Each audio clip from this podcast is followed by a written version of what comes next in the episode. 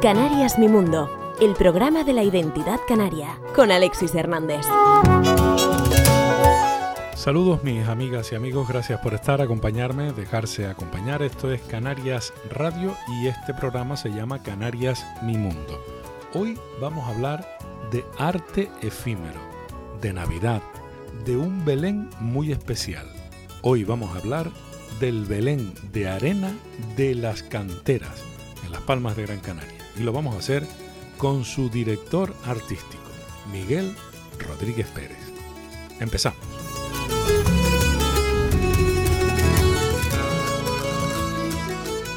Canarias Mi Mundo, el programa de la identidad canaria.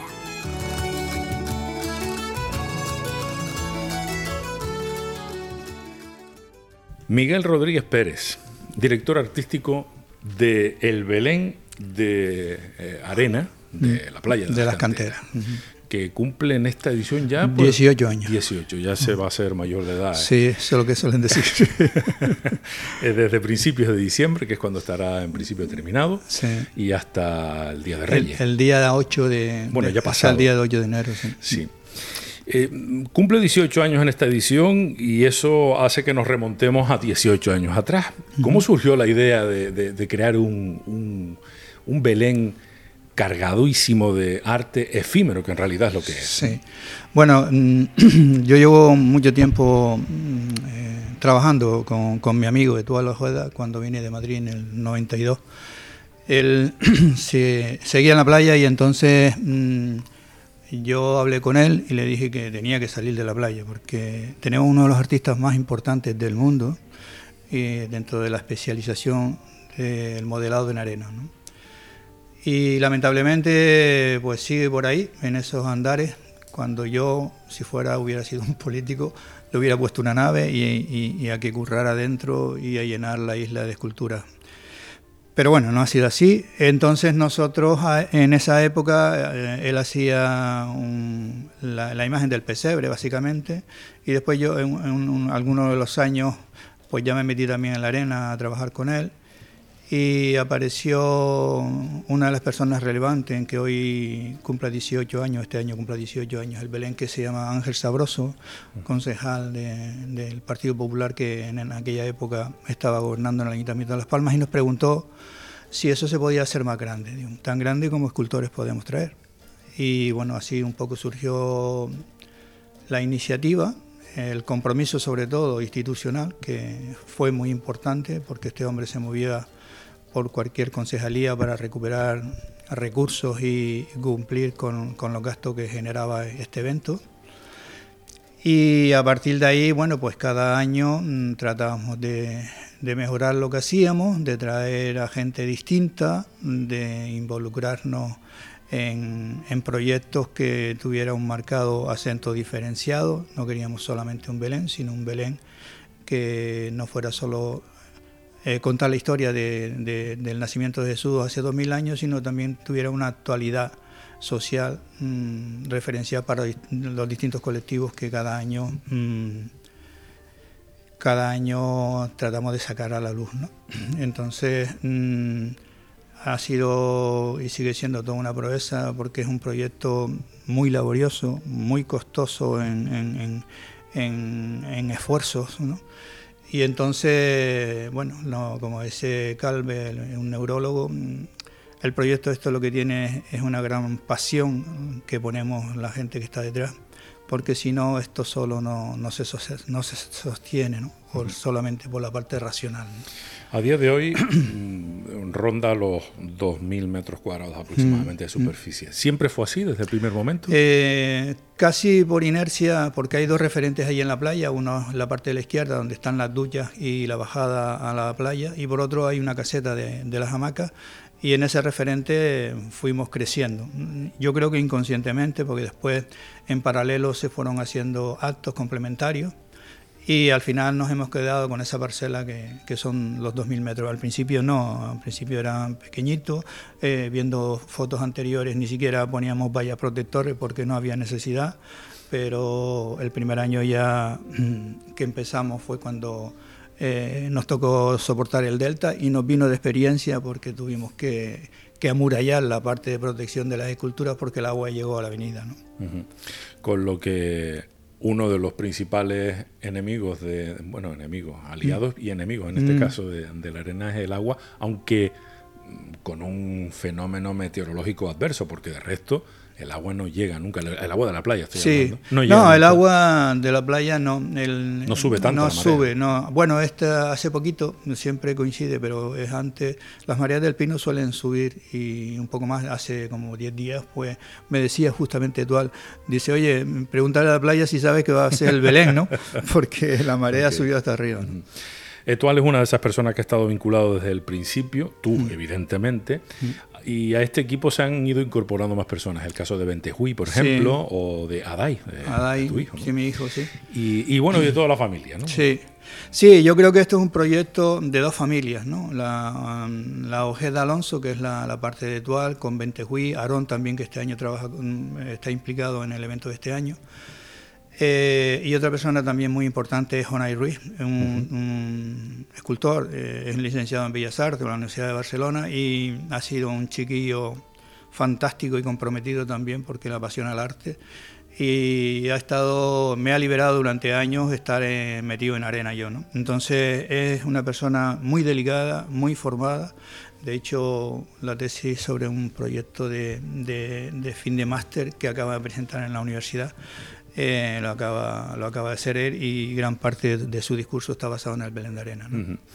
Miguel, eh, a lo largo de, estos años el Belén ha ido creciendo en muchos aspectos, porque no hay otra manera de, enfocar un, Belén, un portal, un bueno, el portal es una de, las, una de las piezas, eh, la que siempre se repite, el nacimiento, para entenderlo, con distintas variaciones. Esto es uno de los grandes retos, mantener el mismo argumento, pero planteado de distintas maneras. Aquí los artistas mm. invitados juegan un papel fundamental, entiendo. Sí, lo que pasa es que mm, eh, de alguna manera me ha tocado a mí mm, diseñar el...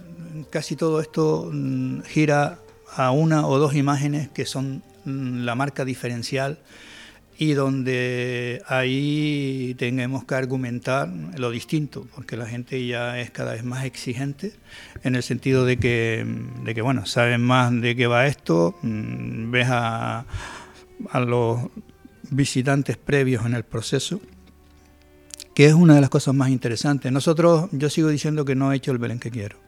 ¿Qué quiere decir eso?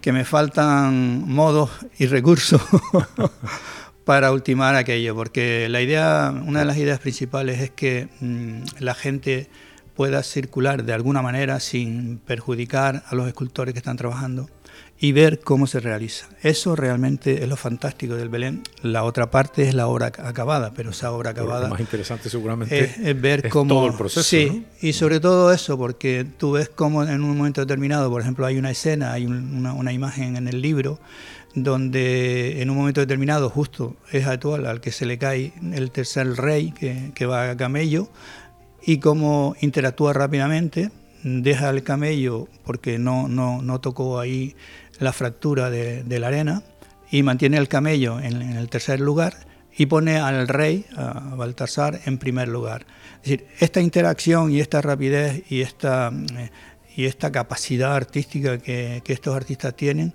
eh, es sorprendente. Mm. Entonces ellos saben que tienen que terminar la obra, saben que la arena es un material frágil y saben que no pueden pensar por qué se ha caído, sino cómo remiendan o cómo, cómo, cómo sustituyen eh, el hecho de, que esa obra tiene que tener la misma referencial y que no casi no tiene que saber el visitante que eso está ahí por un accidente, sino que, que, es la imagen que ellos querían presentar. ¿no? esta, esta anécdota justo, este incidente que obligó mm. a improvisar, mm. Eh, hizo que al final surgiera una especie de actividad paralela, que fue el juego en el que los niños descubrían mm. dónde estaba el tercer rey. Eso, era, eso también se lo planteamos y claro, eh, los niños se van. Sí funciona, porque además nosotros insistimos, bueno, si yo tuviera que decir por qué hago todo esto, trabajo para una sociedad más sensible. Entonces, y yo creo que esta, esto es un parámetro que, en el que deberíamos pensar todo, porque si no tenemos sensibilidad ante, por ejemplo, ante la belleza, si no nos sorprendemos ante la belleza, seguimos estando en un estadio muy primario. ¿no? Entonces, con, esta, con esta argucia, de alguna manera, nosotros mm, lo que hacemos es que no se den las cosas por hecho. Hablo de los niños en este caso, pero los adultos también. ¿no? Entonces, los niños le preguntamos dónde está Baltasar y y te se posicionan en el último, que está en, esta línea, que no que, en este caso sería Gaspar. ¿no? Entonces, em, cuando le decimos que no, que es el otro, porque además las rasgos características de, de, Baltasar, más negra y demás, eh, se queda sorprendido. Pero eso, al, final, lo que nosotros pretendemos es que, que el mirar se convierta en memoria. ¿no? Es decir, que no des las cosas por hecho, sino que interactúes, veas y que te llame la atención cosas que habitualmente mm, eh, no mantienen un canon de regularidad y de forma de, ser siempre. Mm. Preparando este encuentro, esta conversación, eh, la lectura de un libro magnífico que se publicó con el 15 eh, aniversario, decimoquinto aniversario de, esta fortaleza de lo efímero, que es como lo titularon, y efectivamente. llegué a la conclusión, no sé si me he atrevido a, he sido muy atrevido, quería decir, con este argumento, pero llegué a la conclusión de que el Belén de las canteras, el Belén de arena de la playa de las canteras, es una especie de metáfora de la vida en realidad. ¿no? Sí, es así. Desde que se comienza, se diseña hasta que al final, evidentemente, algún día desaparece. Sí, mm, es así. Eh, estaba, terminé estos días de, releer eh, a Teseo, la historia del Minotauro de, de Grecia, y él en una de las frases argumenta que es necesario y difícil, pero clarificador, saber el sentido y los compromisos que le damos a la vida. A mí me parece muy bello esto, ¿no? Es decir, muy bello y muy difícil, es decir, cada uno de nosotros tenemos que presentar o reflexionar sobre qué sentido tiene para nosotros la vida y qué compromiso tenemos nosotros con la vida. A mí me parece que esto es un poco el Belén de Arena. El Belén de Arena es de los trabajos más difíciles que yo he hecho, han sido dos. Uno es la realización de una revista cultural. y eso, es una odisea casi, es una odisea, los Sí, sí, y eso lo hicimos además en un en el continente, en Madrid, en una ciudad donde está copado la cultura, pero bueno, se ha tenido éxito y de todavía continúa ese proyecto en marcha. Y la segunda es el Belén de Arena, por, por muchos aspectos. Em, prácticamente tú te, no sé si es la palabra, pero te rasgas en canal porque todo el mundo opina de tu trabajo sin saber de tu trabajo, ¿no? Pero bueno, esto es importante porque a quien te estás enfrentando es a ti mismo.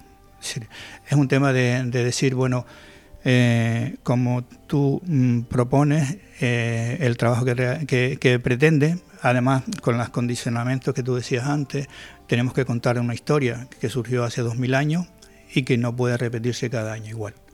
Entonces, para mí son las dos dificultades que tengo. Yo, mm, mm, una vez terminado cada año el Belén, que terminamos en enero, hasta que no encuentro el argumento de una imagen, no descanso, porque esa imagen es la que me va a salvar del discurso del siguiente. Entonces, a partir de ahí complemento. Y, entonces, mm, eh, lo que decía, la fragilidad de este evento, que es la fragilidad de la vida, porque yo también muchas veces cuando hablo con amigos que están en potestad de, un pecurio económico muy importante, les pregunto que qué se va a llevar en la caja. ¿no? Y eso yo que esa pregunta no nos la hacemos nosotros. Mm, si esto fuera así, yo creo que seríamos más generosos todos. ¿no?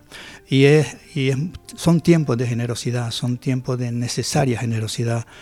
Mm, vemos este, este planeta como los dolores que, están sufriendo cantidad de gente, mm, seguimos sufriendo, sufriendo no, nosotros no, me refiero que esta llegada de, gente huyendo de, de, inmigrantes, ¿no?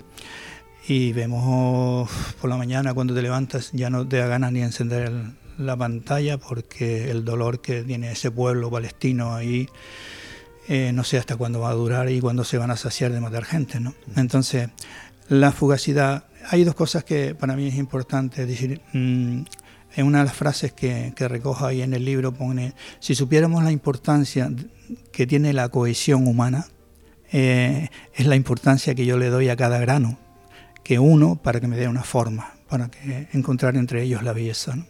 Entonces, este discurso mm, debemos asumirlo en, en, profundidad, en una reflexión. Yo utilizo mucho una frase que para mí es un salvavidas y es mm, una frase del ecólogo Edmund Burke que dice que nadie cometió mayor error que aquel que no hizo nada porque solo podía ser un poco. Y eso poco para mí son los granos. Poco a poco millones de granos me posibilitan hacer entendible una imagen que tú puedas entender, que podamos comprender y que si profundizamos tiene además una intencionalidad eh, de, de, posicionamiento en un espacio para, para contribuir a un discurso general. ¿no? Esto es un poco la filosofía del, a veces, bueno, tengo que resaltar para quien no tenga este libro, que por cierto no sé cómo se puede conseguir. Sí, en librería, la, aquí, no, por aquí Canaima, la Canaima que está justo aquí. Sí, la del Cabildo. Eh, muy cerquita donde nos encontramos ahora mismo. Eh, es verdad que hay muchísimas reflexiones, yo diría, de carácter filosófico, pensamientos. A lo mejor esa es la parte más dolorosa para ti, que eso se desvanezca y que no llegue al gran público, más allá de la maravillosa majestuosidad y belleza de, de las figuras. ¿no? Eh, no tanto que me duela, sino que se pierdan el discurso. Yo por eso mm, yo, tengo muchas anécdotas que, que tengo pendiente escribir. Ah, Otra cosa que se, se, llamará la sacristía, ¿no? Porque, porque es las, las cosas que no aparentemente no, no, no, debo contar en, esta, en este libro de, divulgación. Pero mm, veo entrar un señor y al momento está otra vez en la salida. Y entonces le digo, le pregunto, ¿qué? ¿Ya vio el Belén? Dice, sí, sí, sí, sí, sí. No, no, usted estuvo en el Belén, pero no lo ha visto. ¿Usted lo quiere ver conmigo? Entonces le explica esto que estamos hablando, ¿no? Le explico por qué está esta, esta escultura aquí, qué sentido tiene con la siguiente, por qué he puesto a los reyes en un lugar y no en otro, por qué está el nacimiento en esa posición, qué enfrentamiento de diálogo tiene una y otra. Es decir, hay una serie de parámetros o los puntos de fuga, dónde está el punto central para unir una escultura con otra, una visión con otra. El, tema de, contemplar hasta los pasillos, porque un pasillo si lo atraviesas, em, rompes el medio de, la estructura del espacio, pues se pueden ver las esculturas de dos maneras. Es decir, o cuando hemos hecho también alguna escultura, hace unos años hicimos lo que es el, auditorio, porque siempre utilizamos un referente de Canarias para saber que el Belén se hace aquí. Y entonces hicimos el tema de, mm, del auditorio. Y tenías un punto en la avenida donde tú veías el auditorio de arena y el auditorio de Tres Real. esas cosas y esos guiños los hacemos y queremos enseñarlos mm, para que la gente no, mm, no pase sin... Cuando explicas esto, eh, este señor concretamente del que hablaba, bueno, se quedó sorprendido. Oye, Miguel, te agradezco que, que, me hayas parado y que hayamos visto esto. Digo, no, yo lo único que te pido es que cuando vengas tú, o pregunte o que tú seas el interlocutor de decir que todo tiene un sentido. No está la escultura por la escultura, ni una imagen por una imagen. Está o pretende estar en un discurso global que, que, vaya más allá. Y una de las frases de una revista alemana importante decía que el Belén de Arena de las Canteras iba con un discurso diferenciado. Entonces, eso para mí es gratificante que alguien de fuera vea que no solamente, ¿no? solamente lo clásico, sino que también estamos en, en el esfuerzo de hacerlo lo mejor que sabemos. ¿no? A pesar de que siempre digamos que el final de la historia ya lo sabemos, porque mm. estamos hablando de que siempre está la, pieza clave, que es el, nacimiento, aunque con muchísimos puntos de vista distintos, mm. con el de este año serán 18 puntos de vista distintos, mm. y los Reyes Magos, que también son parte de esta historia, eh, el motivo ha cambiado año tras año y has procurado que nunca se repita. ¿no? Sí, nunca se repita. Siempre hay un, o casi siempre un componente social, eh, invitando a la toma de conciencia de, distintos aspectos y, y escultóricamente hablando con un reto que aparentemente parece similar, pero tengo la sensación de que no es el mismo año tras año, a pesar de que cada una de las piezas no sé si llegarán este año a estar rondando los 8 o 10. Ocho escultores en principio, y es una de las cosas de nuestra demanda clamurosa, es que como mínimo sean 12 para un espacio de 2.000 metros. Tienen que ser como mínimo 12 escultores. Claro, porque cada, cada, pieza, ¿cómo llamamos? Cada, escena, si quieres. Escena, cada escena, perfecto. Cada escena, al margen del nacimiento y los reyes, que suelen ser dos escenas ya de por sí, habitualmente suelen ocupar el espacio unas ocho escenas. Sí, de media son ocho, aunque nosotros siempre le pedimos más a los escultores.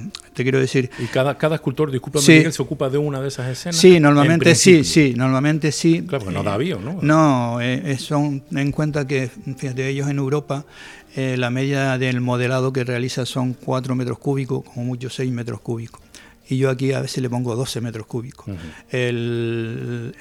para traducirlo un poco a toneladas, para que se hagan una idea, eh, en algunos sitios ellos hacen 4 toneladas métricas de arena y nosotros le ponemos hasta 60. Entonces, claro, cuando vienen se asustan. Están desbordados. Se, asustan. ¿cómo, reciben la invitación? ¿Conocen del Belén? Eh, no, el Belén. Los que vienen por primera vez. El Belén ya por primera vez mm, son menos los que vienen porque nos hemos centrado básicamente en los mejores.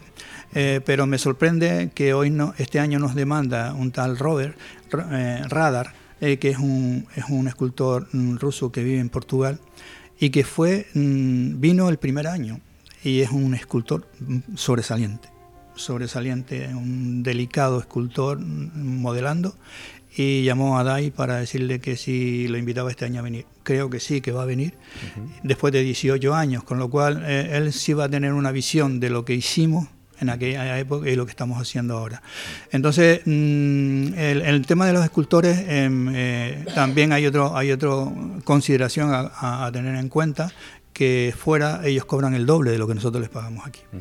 Entonces, llámese ya por amistad, llámese también por la comida, llámese también por la estancia, llámese también porque tienen algunos complementos, son muchos de ellos que les gustan hacer sur y después los días se quedan un par de días más y se hacen por ahí pues mm, esos complementos también nos ayudan a nosotros, pero no podemos seguir jugando con, esta base porque mm, hay eventos que se hacen no solamente en espacios abiertos como nosotros, que es la diferencia en este mes de diciembre, sino que lo, se hacen en, en, espacios interiores. Hay uno como en Sorrento, en, en, el sur de Italia, que de hecho mm, mi hijo estuvo hace un par de años allí, eh, en la intencionalidad de, de hacer un hermanamiento, porque ellos créannos, nos han pedido asesoramiento de cómo hacer lo que nosotros hacemos. ¿Y por qué no íbamos a creerte? No, porque siempre lo de, lo de fuera es mejor. No, no. Siempre, estás ante la persona que justo cree que no siempre eso es así. Bueno, yo eso lo tengo asumido, pero que te quiero decir que en este contexto, que, mm, que uno de los que, que viene eh, a trabajar con nosotros desde hace tiempo es Leonardo Ugolini, un, un, escultor, arquitecto que es muy bueno haciendo el tema de estructura, eh, pues nos lo pidió. Y entonces eh, tenemos un hándicap aquí también que es la lejanía, y es una lejanía que nosotros sí sufrimos mm, mm, profundamente. Y te cuento una historia. Con Leonardo, eh, mi hijo fue y ellos hacen una cosa donde el, el montante total de visitantes mm, que ellos asumen son 30.000 visitantes. Eso lo hacemos nosotros en una semana. Eso te iba a decir, porque los datos que yo tengo hablan de eh, en torno a los 200.000 visitantes, por ejemplo, en el último... En el, en el último fueron 150.000 y pico, pero en el 2018 fueron 245.000. Entonces, eh, nosotros en este contexto de visita, eh, me gustaría que la sociedad tuviera la conciencia de lo que eso repercute, porque en nosotros un estudio que hizo el Patronato de Turismo mm, calculaba que por familia de tres, tres personas la visita al Belén eh, suponía para el entorno unos 150 euros. Entonces, claro, multiplica eso por, yo le digo ya por 245.000, pero pon 50.000, multiplica eso, lo que deja en el, en el, medio directo. ¿no? Entonces, eh, lo que decía de Sorrento era que eh, ellos decían, este Leonardo, oye, si nos ponemos de acuerdo, el evento de ustedes, el evento nuestro y un evento más que se haga en Europa, podemos recibir ayudas europeas.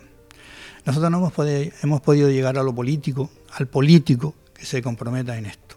Te quiero decir, porque con eso podríamos tener dos cosas, no solamente las ayudas europeas para un evento de estas características, sino también la divulgación en los tres eventos a nivel mundial. ¿no?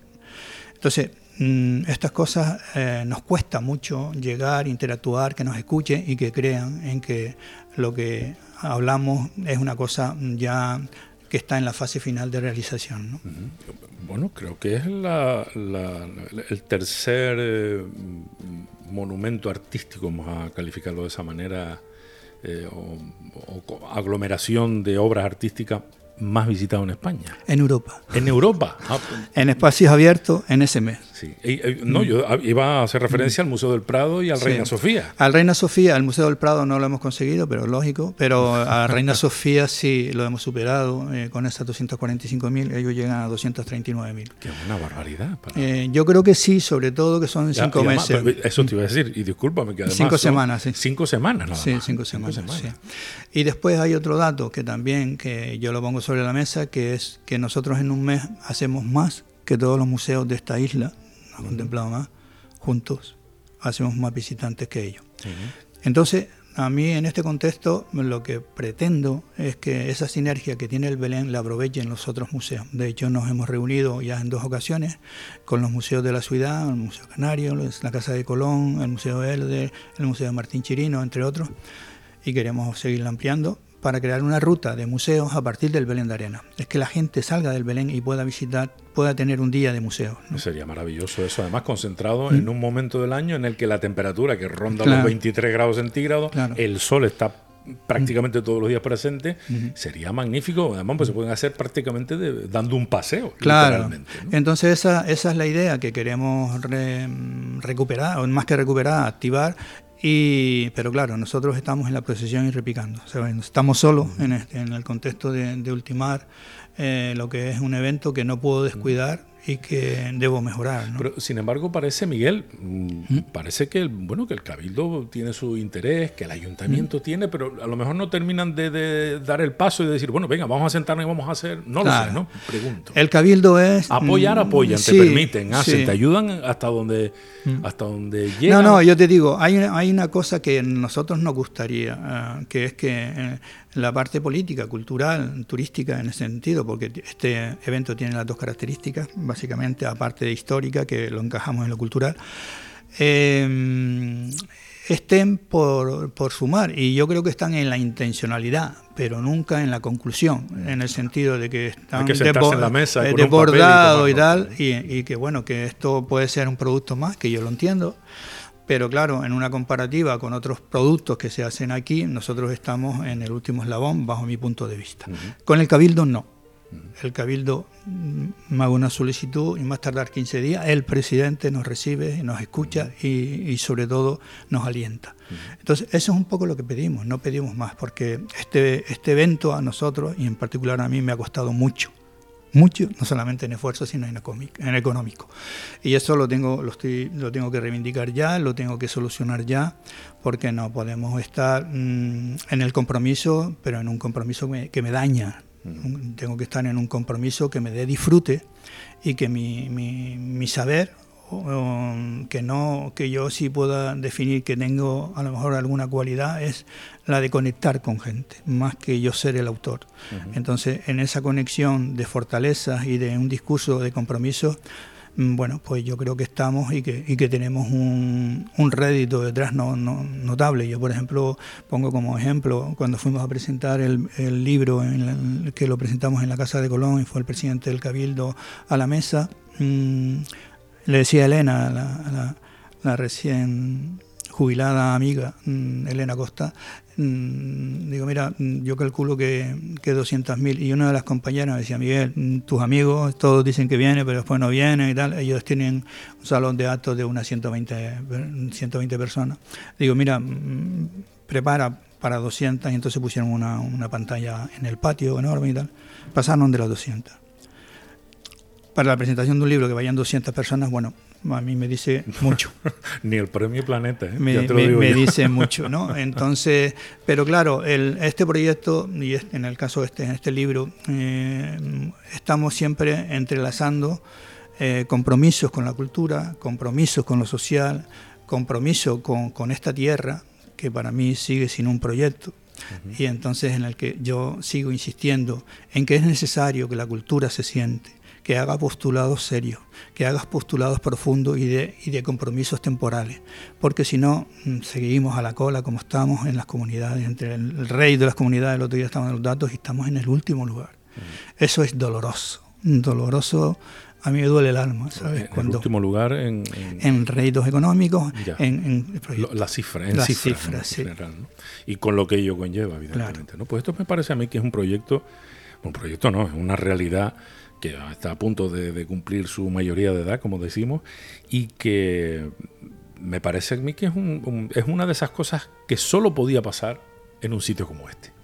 Sí, bueno, yo te No sé si hay eh, en el resto del mundo algo que se hay asemeje. Mm, hay cosas por ahí, por mm, ejemplo, que por ejemplo en Portugal se hace un evento, pero es un evento abierto donde haces cualquier cosa. Mm, no, no tengo constancia de que sea Navidad, sino más bien lo hacen en verano para el tema de turismo. Eh, en Holanda y Bélgica también llevan tiempo, casi a la par nacieron con nosotros. Eh, nosotros los primeros, las primeras cosas que hicimos grandes fueron los concursos internacionales, hicimos cuatro concursos, que es un evento también muy interesante a recuperar. Estamos a ver si, si este año próximo podemos recuperarlo. Hay dos, dos sitios que están demandándonos. Eh, y entonces eh, la idea es que en ese caso para nosotros el trabajo es mucho más fácil porque se hace una sola estructura, un solo modelo de estructura y cada cual dentro de, un parámetro que marcamos nosotros eh, tiene que hacer la escultura que quiera pero nosotros le ponemos unos referentes. Por ejemplo, en el tema tiene que considerar un punto le damos por consideración de medioambiental, otro punto por, consideración referente de Canarias y ese tipo de cosas. Y después van los puntos artísticos, la verticalidad, los huecos, la inclinación, todo ese tipo de cosas que, que hacen que la escultura asuma más riesgos. ¿no? Hablando precisamente de, de, ese tipo de riesgos, los imponderables, hay que destacar el hecho de que todas estas estructuras no tienen una estructura interna que la mantenga. Estamos hablando de arena que además solo se puede prensar con la propia mano. Sí, bueno, las estructuras que hacíamos nosotros, los primeros, esto que hablábamos antes de, una escena o dos escenas, eran la familia de nosotros pisando arena y, con la manguera y pisando arena con los pies y con unos, ah, con unos herramientas, por llamarlas así, de hierro que poníamos una plana al final y que teníamos que compensar. Sí, pero no, estamos hablando de maquinaria. No, no, no, era prácticamente todo artesanal. A eso me refiero con lo de a mano, no exactamente con la mano. Y entonces, claro, era un tema mm, bastante duro de trabajar, mm, pero bueno, era un espacio que, que es el espacio de una escena de las que hacemos hoy. Eh, de ahí, al pasar ya a estructuras de a tener a, atender a, un crecimiento estructural ya teníamos que pasar a otra cosa, ya trabajar con tractores, ya trabajar con maquinaria de obra, ya trabajar con lo que estás diciendo, la compactación. El año pasado solo dejamos al final, porque a uno de los escultores no terminó, no, no pudo terminar toda la, la arena que le pusimos, y dejamos una estructura para que las personas tocaran.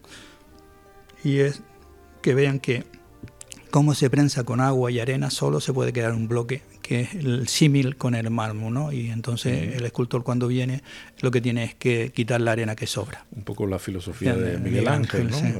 Decía que la escultura estaba, estaba ahí, dentro y, y tenía, que se fue quitar lo que sobraba, ¿no? Tenía que liberarla. Bueno, eso he leído, no sé sí, sí, sí, Para el que sabe es muy fácil, para los que no sabemos es casi imposible. O sea que la manera de trabajar eh, consiste en compactar esa, arena y formar un bloque que luego el escultor empezará a modelar. Sí, nosotros hacemos, sí, hacemos estructura en, algunos casos de, hasta de cuatro metros y, y, entonces el escultor, dependiendo de quién, pues te, te, va quitando las, las, te pide que quites las últimas maderas, que sería el principio por donde él empieza, porque la escultura de arena se empieza a trabajar del cielo a la tierra. Desde arriba hasta abajo. Eh, y de izquierda a derecha, derecha a izquierda, pero no se puede volver.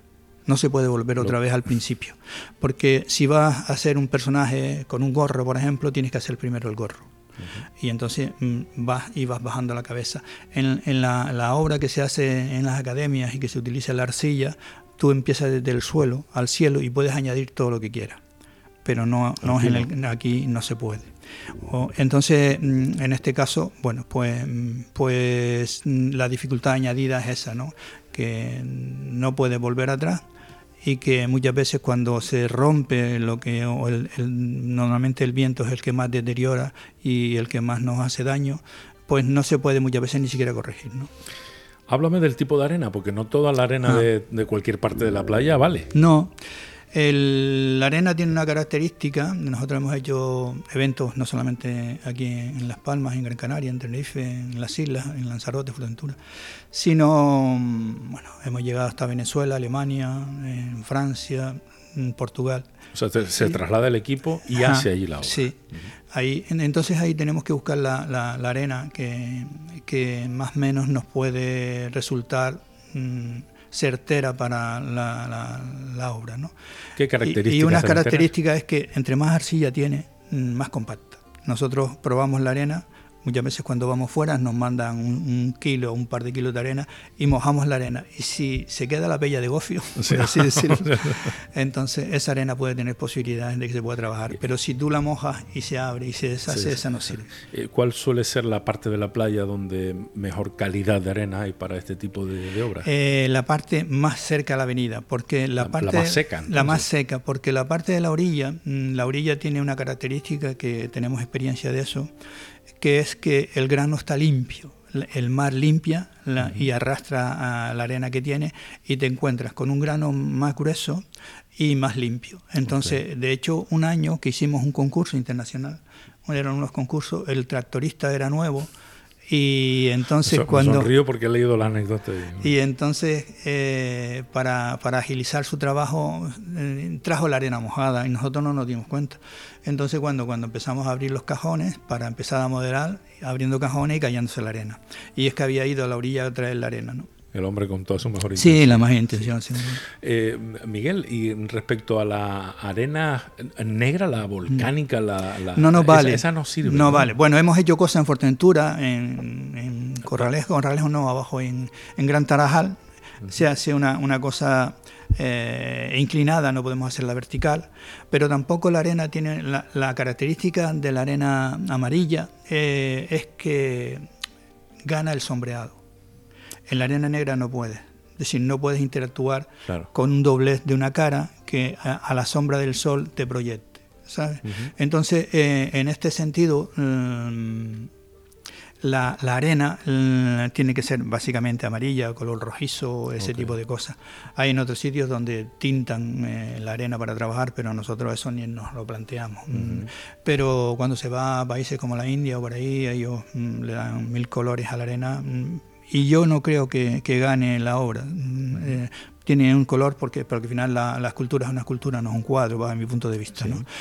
Pero la arena negra eh, tiene, dos, dos, tiene además la otra peculiaridad. Mm, eh, se calienta antes que la, que la amarilla, no sé por qué. Ah, sí. Y entonces, por la composición. Por la composición, o, absorbe más el sol, o no sé.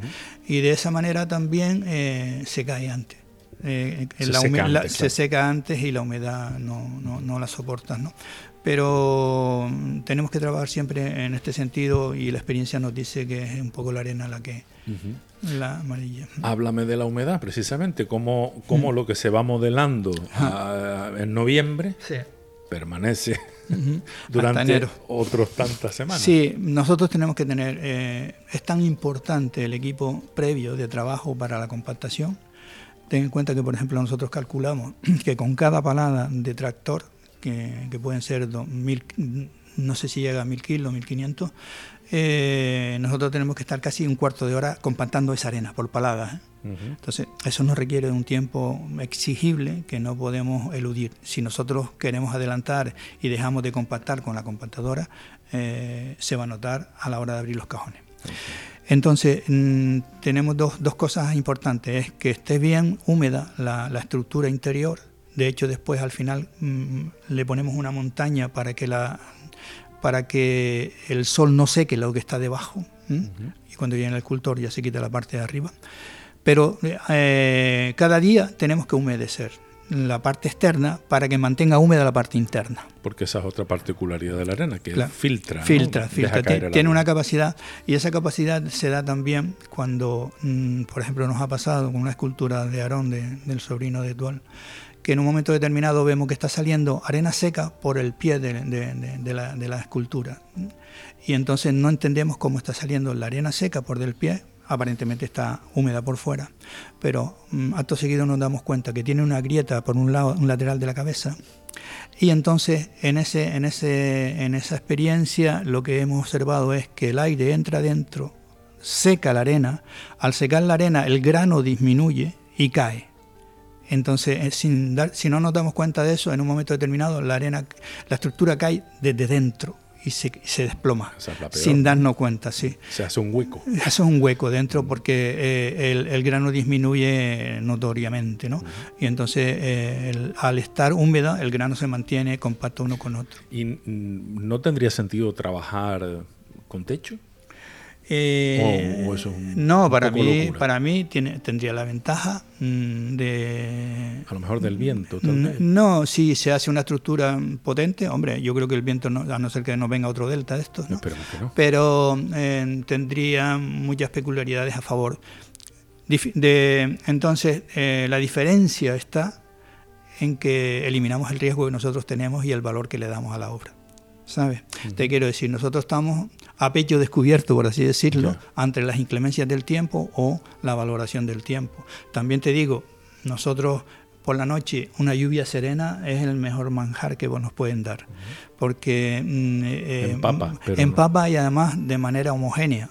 ¿sabes? A toda la obra, a todos los sitios. Y entonces tanto está el piso mojado, porque también si el piso se seca, este, este secado sube. Tenemos que estar mojando el entorno como mínimo de un metro en torno a cada escultura. ¿Y eso cuánto tiempo se hace? Todos los días. ¿Pero todos los días una vez? Todos los días, mañana y tarde. Okay. Por la mm. noche es un poquito más... Para la noche refresca la humedad normalmente a estar el mar eh, cerca y entonces eso nos ayuda. ¿no? Okay. Entonces, para yo entenderlo, se habilita el espacio, entiendo que se debe allanar. Eh, normalmente está llana. La base, digamos. Sí, normalmente está llana. Lo primero que hacemos es delimitar los espacios y ubicar los puntos de fuga y los espacios de las obras principales y, el pasillo que nos va a quedar para no llegar ahí con las estructuras. A partir de ahí ya ubicamos las estructuras. Entonces esas estructuras, eh, para esas estructuras se compacta la arena en un, entiendo que unos cubos que se soportan con madera o algo así. Sí, sí, son ¿Se llevan al lugar o se compactan directamente en el sitio? Se, se, hacen las estructuras, normalmente, bueno, pues, pues imagínate, hay, hay estructuras de 4 metros y de 6 por 4, 4 por 4, 6 por 4, así, de media. Bueno, cogemos la estructura de 4x4, la base, y la llevamos al sitio donde va a estar la obra ubicada. Allí se compacta. Y allí se empieza a mojar la base y se empieza a hallar arena y a compactar en ese sitio. Eh, pero en primer lugar, lo que nosotros tratamos de hacer siempre es tener ubicadas todas las obras, todas las bases que mm, lo que pasa tienes que ir a colación a tener una base y que eh, no tener mm, el personal parado, sino que, vaya trabajando ya en esa base y, a la par ir, a, temporalmente en los mismos tiempos, ¿no? Acabar las mismas estructuras. Esto es como cuando uno está friendo Varias cosas a la vez. Y tienes que ir dando vueltas. sí, sí, sí. para que no se queme mucho una. Sí, o vas haciendo la ensalada y friendo las papas. Eh, además es un símil muy bonito porque a fin de cuentas se va cocinando. Sí, Todo este espacio en el que cuántas horas hay que invertir diariamente. Es una barbaridad. Es una barbaridad. No hay horas extras que se cobren. No, no, no. Yo el año, de sol a sol. sí, de sol a sol y solo, solo te paras en el, en el momento que, seas consciente de que estás perjudicando a, la zona en el sentido de los ruidos, ¿sabes? Te quiero decir, es una zona turística donde la gente viene a descansar y no le puede poner a la tierra de la noche un tractor. Entonces, eh, pero las horas que nosotros echamos son incalculables, intensamente incalculables que son dos cosas también añadir. Yo el año pasado, justo por retrasos y por dificultades, llamé a mi hijo y, le dije, para que veas un poco la intensidad, digo, me siento solo. Y no es porque él no estuviera haciendo ni estuviera, sino porque a ver si este mundo se te hace inmenso. es, un, es, un, evento inmenso y donde tú mm, ves los problemas y, ves, eh, y tienes el, el tic-tac del minutero en la, en la oreja. Como una espada de Damocles, permanentemente. Estás permanentemente, tienes un día y donde mm, a veces mi hijo se enfada conmigo porque yo me pongo a cargar palos, me pongo a tal, lo que sea, pero yo no me puedo parar. Si yo tengo que rodar un palo, tengo que rodar, eh, yo, he estado a, cuatro metros, bueno, ahora, en principio, pero bueno, cuatro metros de altura con una compactadora, ¿entiendes? Que te, te, tropiezas y te pegas un trayazo que no, no, te salva. Entonces, estos son los riesgos de este, de este evento que al final es muy bonito y que la gente valora mucho y que, y que bueno, sobre todo mm, la gente de Canarias, eh, mm, tenemos ese valor añadido de, de, que creo que lo quieren, ¿no? que quieren el evento y que nos valoran y que mm, nosotros tenemos ahí no sé cuántos libros de firma que ponemos cada año,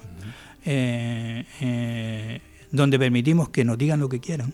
Es decir, y donde, donde en esos libros nos hacen críticas que hemos, que hemos incorporado a corregir, a considerar la música, a considerar que, que, que bueno, qué sé yo, que que a una señora le pareció que el rey se parecía a Stalin y que ese tipo de cosas. Y entonces, bueno, pues tienes que interactuar y ver que el discurso no va por ahí, ¿no? En un, no sé si fue que lo leí o en una de nuestras conversaciones previas, me contabas la anécdota, eh, o, supe de la mm. anécdota, de la persona que mm, se queja mm. de que el niño Jesús en el nacimiento lo tenía cogido en brazos San José. Sí. Eh, eh, esto es una de las cosas que más me ha llamado la atención, no porque me parezca, es que no se me había ocurrido, no se me habría ocurrido nunca ponerle el niño a San José, a mí, pero no por porque me parezca mal. Todo lo contrario, decir, pero como no se me había ocurrido, claro, eh, la figura del claro, para los que somos padres, ¿no? Es decir, que, porque nos tenían relegados, es verdad, ¿no? y por qué tenían obligadamente la figura femenina que ocuparse de... Sí. todo, todo un simbolismo. Y, es una de las imágenes más bellas. ¿eh? sí, es una obra muy, muy, muy bonita porque además es una obra mm, muy trabajada. Es una obra que casi tiene 10 metros de largo. Está, está hecha por una, amiga canadiense que, es Karen. Eh, y la característica de esa obra, mm, eh, mm, yo vi un símil parecido donde se veía pues la Virgen durmiendo. ¿no? Entonces, eh, durmiendo y, San José, con, el niño, sí. Entonces, en ese contexto, mm, pues, mm, digo, como siempre tenemos que hacer cosas diferenciadas, y esa diferenciación concretamente mm, dio pie a que la gente opinara en los dos sentidos, sí. Año 2018. Sí, en los dos sentidos. Fue el año donde más visitas tuvimos. Entonces, eh, me vienen dos parámetros. Una, la señora mayor diciendo, oye, que esto no está bien. Esto no es así. Esto no, es así, esto me salto la, la historia, ¿no? Y, y, entonces yo le digo, señora, mm, pero... Porque yo sí me, creo que me tomo con respeto las opiniones de la gente, ¿no? En el sentido de decir, cada uno tiene la libertad, que es lo, otra cosa que tiene el Belén, que las personas se sienten en su espacio, en un espacio abierto, en su playa. Y yo estoy haciendo la playa cosas que a lo mejor no le gusta a ellos. ¿no?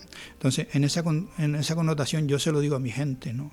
tenemos que tener en cuenta que seamos dos cosas. Estamos trabajando para instituciones y no podemos dejarla mal, y estamos trabajando para la gente y tenemos que respetarla. Entonces, en ese, eh, en ese contexto la señora me decía eso. Eh, digo, y entonces le dije, pero bueno, en algún momento María tuvo que dormir entonces ya empiezan un poco a entender el discurso. Pero es que después me viene la feminista detrás y me dice, oye Miguel, un abrazo porque has considerado el tema de la feminidad y no sé qué historia. Digo, no, mira, mira, esto va de otra cosa. es más simple que todo eso. Sí, yo, el discurso está ahí, la Virgen tenía que dormir y esto, y yo tengo tres hijos y estoy cambiando pañales desde que nacieron mis hijos. Entonces, no va por ahí en este tema. Si ustedes lo asumen y lo hacen suyo, pues muy bien, y yo encantado, pero no es eso. Pero es que después me viene otro, y me dice, pero Miguel, es que San José lo pusiste en chancla. entonces ya empiezas a tomarte un poco a cayondeo y entonces le digo, mira, está en la playa. ¿Cómo se supone que tenía que estar? No, no digo, está en la playa. Y entonces, por lo menos, entonces el hombre ya se rió, ¿no?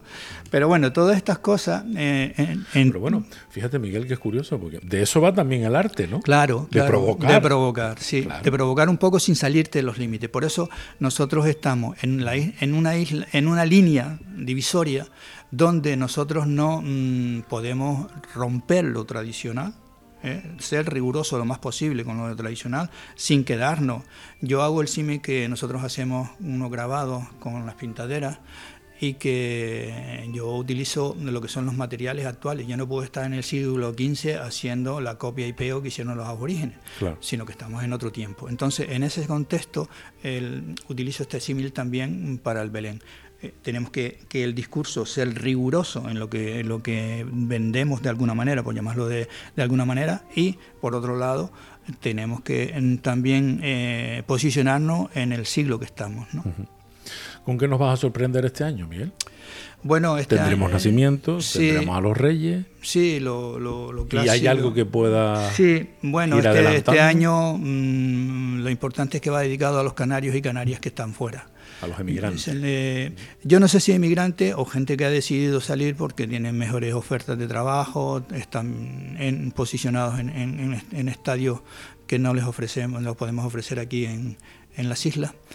Y, y entonces ese es el discurso central y en eso hay una imagen importante de, Adán López, que es el nieto de, Luis Montul, el escultor. Es un gran artista que vive en Valencia. Y le pedí que me hiciera eh, una imagen para, reproducir eh, y que es un, como si fuera eh, una línea de emigrantes caminando. Entonces eso va a ser para mí la entrada principal, es decir, la primera imagen que se van a encontrar la gente. Hay también en eso una imagen importante de, un escultor canario, Plácido Freitas, y también tiene una imagen que da la sensación de, dejar atrás el dolor, que también la voy a incorporar a esa, se va a incorporar a esa. Y después hay otra imagen que me gusta mucho, que es la imagen de, lo que podríamos llamar los tres sabios eh, mirando el cielo, el cielo estelar, para entender eh, dónde está la estrella y por qué esa estrella, ¿no? Eh, y por qué tienen que seguir a esa estrella. La imagen de eso, si la gente ve, se va a quedar ahí, pero yo pido en esa imagen la reflexión. No miramos al cielo. Yo hace mucho que no miraba al cielo, estuve hace 15 días con mi familia en una ruló ahí en Fuerteventura y, ver el cielo de noche es mm, transportarte a otro mundo, ¿no? es decir, la belleza que estamos perdiendo. Entonces esa, esa reflexión también está ahí. Y bueno, eh, siempre los detalles de, de, parte de, de, que tenga presencia eh, la naturaleza como elemento esencial de, nuestra vida a la que tenemos que incidir y comprometernos. ¿no? ¿Con qué lo vas a destacar este año? Eh, lo destacable son que, por ejemplo, mm, si viene el, creo que va a venir también, ah, hay una, la, obra principal del nacimiento, te digo esto para que veas que está todo uno, el día, todo uno, todo el año dándole vueltas a lo mismo, o, o me persigue o yo lo atrapo, ¿no? Eh, estuve también con un escultor que vive en, La Rioja, que es un escultor canario, Félix Reyes y, Rosa Castillo, son dos personas increíblemente potentes. Y tiene 82 años, nació aquí en Valle Seco. Mm, y es un grandísimo escultor a nivel nacional al que le hacen un reconocimiento. Y aquí, por ejemplo, en la ciudad de Las Palmas todavía no tiene una obra. Estoy también en esa batalla. Y entonces, en pues con, con, la obra que él hizo el año pasado, cada año mm, nosotros interactuamos. Digo esto porque estuve en La Rioja con él y fuimos a Pamplona. Y en Pamplona, en una de las iglesias, me encuentro una escena del nacimiento preciosa que, que compro, que es una reproducción en resina, pero que viene de, de, de los mercadillos italianos, esa obra, ¿no? En cual es una cosa muy sencilla porque están los tres personajes en vertical, lo cual facilita el espacio. Eh, y como digo, una obra que nace en Italia, la compro en Pamplona para hacerla en arena en Gran Canaria.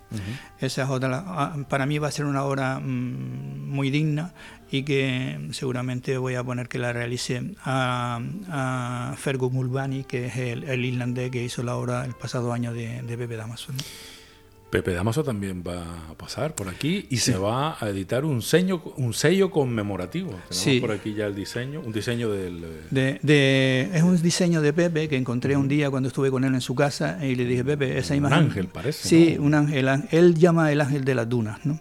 Ah, y entonces yo le dije, este ángel lo podemos hacer si quieres en, en el Belén. Y me dijo, Miguel, ¿lo puedes hacer? Digo, yo lo puedo hacer si tú quieres. Al final eh, los artistas mm, procesan y después lo llamo otra vez y digo, Pepe, por fin, ¿qué hacemos? Dice, no, si quieres lo dejamos para el año que viene. Y digo, no, yo tengo solución para, para esa anunciación.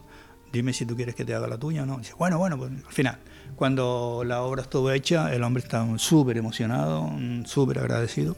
Y encima nos llaman de, de correos, yo me, me, voy a Madrid a gestionar la, la gestión de la realización de, de posibilidades hacer un sello con una de las imágenes del Belén de Arena y yo, bueno, qué menos que, que, abandere un artista canario esa, e, e, ese, ese regalo ¿no? que, que, nos dan. ¿no? Entonces se lo comenté y el hombre está expectante, emocionado y esperamos que el día 28 de noviembre mm, se realice ese acto. ¿no? Miguel Rodríguez Pérez, muchísimas gracias, enhorabuena y eh, insisto en mi agradecimiento por todo ese talento, por todos estos años y espero que por los que vengan, que sean muy venturosos y que cuenten todavía con más apoyo del que tienes en este momento. Yo creo, lo único que pido es que sea el apoyo necesario, nada más. Y sí que me permite que, que haga, que pongan valor también a los amigos, a los que también nosotros reconocimos hace unos años con Estrella de Cultura, que es un proyecto que va a la par con el Belén de Arena, donde ya tenemos reconocido casi a 80 personas entre instrumentos y asociaciones y tal, que a la alfombra de la Orotoa. Es un magnífico trabajo, magnífico trabajo que yo creo que, bueno, entiendo que tiene sus seguidores y sus personas que ponen en valor el trabajo que se realiza, pero que no olvidemos que, también se hace en Canarias y que también mm, está también en el símil en el que estamos nosotros, eh, que es el arte en espacios abiertos. Y con arena. Y con arena. En el caso concreto del tapiz de, la plaza del Ayuntamiento entonces, y sin teñir. Y sin teñir también, porque son arenas auténticas de, que cogen del teñir. Entonces, a mí me parece que, mm, que, eventos, mm, hay una cosa que me decía también un político antiguo y tal, y que estamos cayendo en el otro tema. Cualquier evento que hagamos, que propongamos, que tal, sí tiene que tener, dejar un rédito en la isla, eh, o donde se haga. Para mí es una cosa fugaz, y bueno, yo no digo que no se haga, pero... Eh, eh, un evento de cantar durante dos horas, tres horas y tal, y se va, está bien, eh, alegran a la gente y es una cosa mm, a disfrutarlo. Pero que siempre a todas estas cosas se les pida un rédito, se les pide aún dejar algo, más allá de una grabación y de un evento donde se baila durante tres horas, una hora, no sé qué tenemos que ir a, sacar el mayor de los réditos. Nosotros cuando traemos a un ponente a dar una conferencia, lo que acto seguido es tener un coloquio con un grupo de gente que le puede hacer más, más preguntas y más profundidad y, tener, y mantener conexiones después de que se vayan, porque si no nos quedamos, mm, no le sacamos eh, todo lo que, lo que necesitamos o lo que debería quedarse aquí en las islas. Tenemos que atraer la belleza, la cultura, eh, la innovación en todos los sentidos a esta tierra. Es necesario, es necesario. Y cada vez con lo que está pasando en este mundo, tenemos que prepararnos para todo. Nunca mejor dicho, grano a grano se consigue una playa entera. Sí, sí. Y en algunas ocasiones unas esculturas maravillosas. Y con la constancia. y el esfuerzo. el esfuerzo. Gracias, Miguel. A ti, Alex. Gracias. Y a ustedes, mis queridos amigos, muchísimas gracias por su atención. Les espero en el siguiente Canarias Mi Mundo. Canarias Mi Mundo el programa de la identidad canaria.